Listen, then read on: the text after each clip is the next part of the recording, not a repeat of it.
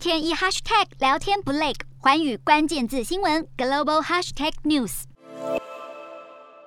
前一天才暴跌千点的阴霾笼罩，让二十号美股三大指数再度收黑。尽管跌幅都不到一个百分点，但是标普五百指数比起去年缔造的历史新高，已经下跌约百分之十八，距离落入技术性熊市只有一步之遥。尽管还是有乐观看法，但是美股惨跌引爆全球股灾。十九号亚欧股市全面重挫，跌幅都深达百分之二以上。因为不止美国，英国四月份通膨率也飙出了四十年新高，让联准会升息太快，导致全球经济衰退的担忧山雨欲来。英国央行总裁贝里警告，小麦和食用油生产大国乌克兰持续无法出口，恐酿成食品价格失控的末日景象。而大摩亚洲区前主席罗奇却再次疾呼，所谓的停滞性通膨回来了。面对经济成长踩刹车，物价却高涨。警告金融市场还没有准备好引以后果。不过，美国财政部长耶伦在 G7 财长会议上松口表示，作为抗通膨努力的一环，正在考虑取消对中国商品的部分关税，但也强调不太可能成为改变通盘局面的因素。中国回应乐见其成，而早在三月，彼得森国际经济研究所就曾估算，如果华府降低对中国商品的关税，可为每一个美国家庭一次性省下七百九十七美元，